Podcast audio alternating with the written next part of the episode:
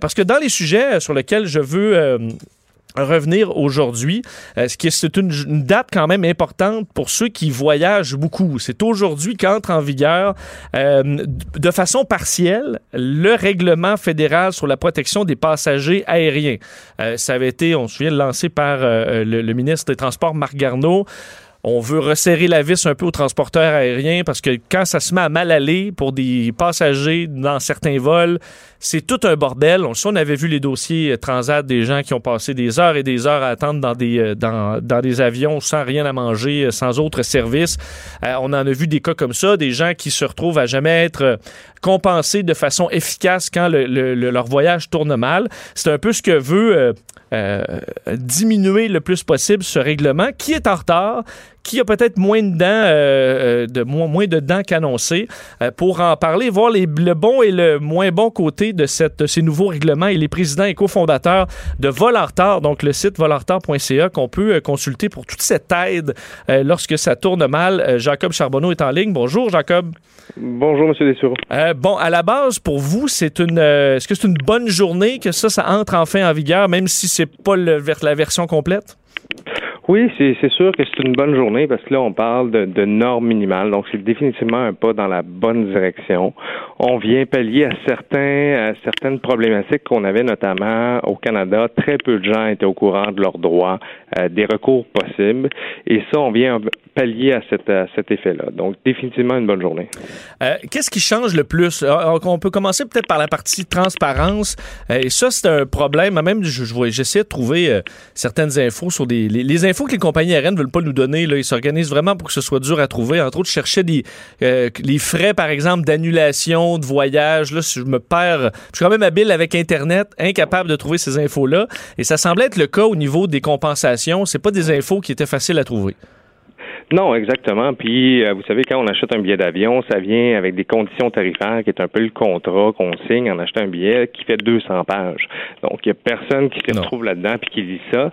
Donc, aujourd'hui, ce qu'on vient mettre en place, notamment, c'est, euh, bon, de la communication de façon claire et simple aux passagers sur leurs droits et recours, donc déjà une portion importante, et des mises à jour régulières lorsqu'on a un retard et une annulation. Si vous savez, des gens là, qui sont pris, ils savent pas quand ça va se régler, c'est quoi la situation, là, on devrait régler ça à partir d'aujourd'hui. Ensuite, euh, on met en place les indemnités jusqu'à 2400 dollars pour les refus d'embarquement suite à une surréservation involontaire, 2100 dollars pour les bagages perdus et endommagés. Euh, donc, c'est ce qui rentre en place à partir d'aujourd'hui. Tout ce qui touche les indemnisations pour les retards et annulations, ça, c'est poussé au 15 décembre. OK. Donc, ceux qui sont. Euh, c'est pas. Euh, donc, ceux qui. Les gens d'aujourd'hui pourront pas être indemnisés plus tard. Donc, c'est vraiment ça, ça va attendre. Exactement. Il faut, faut savoir que d'autres régimes qui sont en place, notamment le régime européen, qui couvre les vols de l'Europe vers le Canada et du Canada vers l'Europe. Donc ça, c'est déjà en place. Les gens peuvent avoir certains recours, mais au niveau de la charte canadienne du voyageur, euh, purement, euh, ça, ça va, les gens vont devoir attendre au 15 décembre pour les, euh, la, limite de temps passé dans l'avion, c'est un peu, je me trompe pas, un des événements qui avait déclenché tout ça. ça, ça est-ce que ça passe dès maintenant à 3 heures? Oui, donc ça, ça passe dès maintenant à trois heures avec des règles donc qui doivent être respectées, euh, notamment là, en termes de prise en charge des, des passagers, donc de demander des volontaires. On peut pas expulser quelqu'un qui est déjà à bord. Euh, évidemment, il y a des normes de traitement dans ce qui a trait à la nourriture, de la communication. Par contre, avant que la charte soit en place, c'était déjà au niveau des conditions tarifaires à 90 minutes minutes, puis là, on les passe à trois heures. Donc, il y a un petit peu une perte par rapport aux passagers, mais là, c'est réglementé pour l'ensemble des lignes aériennes. Mais est-ce que, parce que j'ai été récemment dans un vol où j'ai attendu quatre heures, bon, avant de décoller, coincé, tempête de neige, sauf que c'est une situation où c'est toujours un peu dans 15-20 minutes qu'on va partir. Est-ce que dans des cas comme ça, j'imagine, là, on est à 2h55, mais là, le pilote dit Ouais, mais dans 20 minutes, à mon avis, on est dans les airs, puis tout le monde peut aller à bon port. Est-ce que c'est ferme dans ces cas-là ou euh, il une certaine flexibilité? Il y a une certaine flexibilité. Évidemment, s'il y a un départ imminent, euh, on va donner jusqu'à 3h45 pour laisser débarquer les gens. Euh, donc, on parle de 3 heures avec une extension de 45 minutes. Par contre, si euh, c'est pas parti en dedans de 3h45, ils ont l'obligation de laisser quitter les gens de l'appareil. Qu'est-ce qui manque selon vous là-dedans? Donc, qu'est-ce qui devrait être ajouté ou du moins qui ne l'est pas encore? Évidemment, on a un petit peu moins de dents dans, dans la protection à ce que quand on se compare au niveau européen, par exemple, où tout le fardeau de la preuve est sur le dos de la ligne aérienne, que lorsque même lorsqu'il y a des circonstances exceptionnelles, par exemple, qui donnent pas nécessairement droit à des compensations, la ligne aérienne doit prouver qu'elle a fait tout en son pouvoir euh, pour mitiger le risque, donc euh, de, pour pas avoir de retard, pas d'annulation. Les bris mécaniques euh, sont pas couverts au Canada, alors que c'est le cas en Europe. Donc, c'est des c'est le champ d'application qui est beaucoup restreint au Canada. Parce que est-ce qu'ils ont les compagnies de des portes de sortie trop faciles, justement en, marquant bon problème mécanique, mais on sait pas vraiment c'est quoi, ou pour se, retirer un peu de comme étant une circonstance indépendante, on dit indépendante de la volonté du transporteur, ça peut être vraiment plein de choses. Est-ce qu'il y a trop de, est-ce qu'il y a trop de liberté, encore là de porte de sortie pour les compagnies? Oui, exactement. Il y a beaucoup de laxistes qui se font là-dessus. Il n'y a pas si longtemps, euh, le syndicat euh, des, contrôleurs aériens est sorti en disant arrêtez de mettre ça sur notre dos, c'est pas toujours la faute euh, des contrôleurs aériens. donc, il y a évidemment des situations comme ça qui sont évoquées. Puis, c'est un peu le rôle qu'on joue. Donc, on va voir est-ce que c'est les bonnes raisons qui ont été données, est-ce que c'est vraiment des raisons qui ne donnent pas droit à des compensations, en allant chercher de l'information supplémentaire.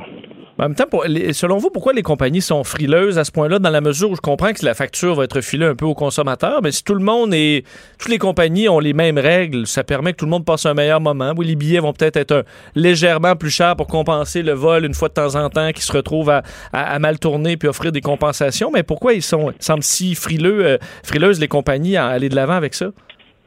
Bien, évidemment, c'est une gestion de coûts, c'est une gestion de procédure. On parle d'entreprises qui sont très traditionnelles, qui n'aiment pas beaucoup changer. Euh, donc là, euh, on, on, évoque la part d'augmenter les coûts des billets. Il y a eu une analyse de sensibilité qui a été faite de la part de l'Office de transport du Canada. Ultimement, ça représente 2,75 par billet vendu. Euh, donc, sur chaque billet, l'impact est très minime. Par contre, quand on les met tous ensemble, on parle de millions de dollars. Euh, donc, évidemment, les lignes aériennes, c'est pas quelque chose qu'ils aiment de leur côté. Euh, on se bat présentement. Euh, bon, il y a eu un recours qui a été fait au niveau judiciaire contre euh, cette nouvelle charte du voyageur. c'est près de 300 lignes aériennes avec l'association donc l'IATA des lignes aériennes qui s'opposent à ce règlement-là. Ça avait été le cas aussi en Europe il y a quelques années quand le règlement européen avait été mis en place. Ça avait été refuté par la Cour, mais bon, on tente quand même de faire invalider le règlement ou certains articles du règlement. Et vous, sur vos, vols euh, vous traitez plein de dossiers du genre pour vous aider, aider les gens à se débrouiller un peu là-dedans. C'est quoi? Qu'est-ce qui frustre le plus les gens dans des cas comme ça, dans ce que vous voyez? Ah, ben, le, le, critère le, plus frustrant pour les gens, c'est d'être pris en otage, de ne pas avoir d'informations, de ne pas savoir quand on va s'occuper de nous.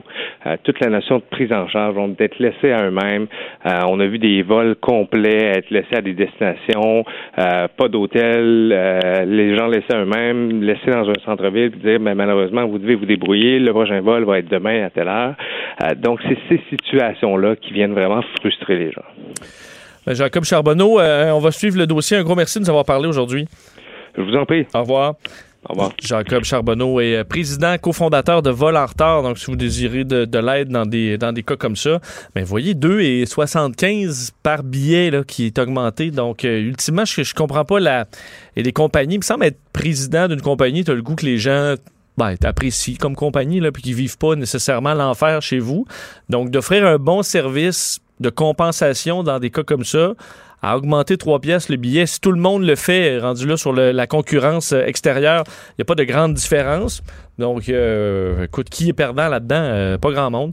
Alors, c'est une réticence qui, mérite un peu parce qu'effectivement, dans certains cas, quoi qu'il faut, euh, je dis, une, certaine flexibilité. Je disais dans mon vol de 4 heures, là, ben, moi, j'avais, j'espérais bien plus partir que qu'on ouvre les portes en disant, ben là, ah, c'est la limite, puis on vous ouvre les portes.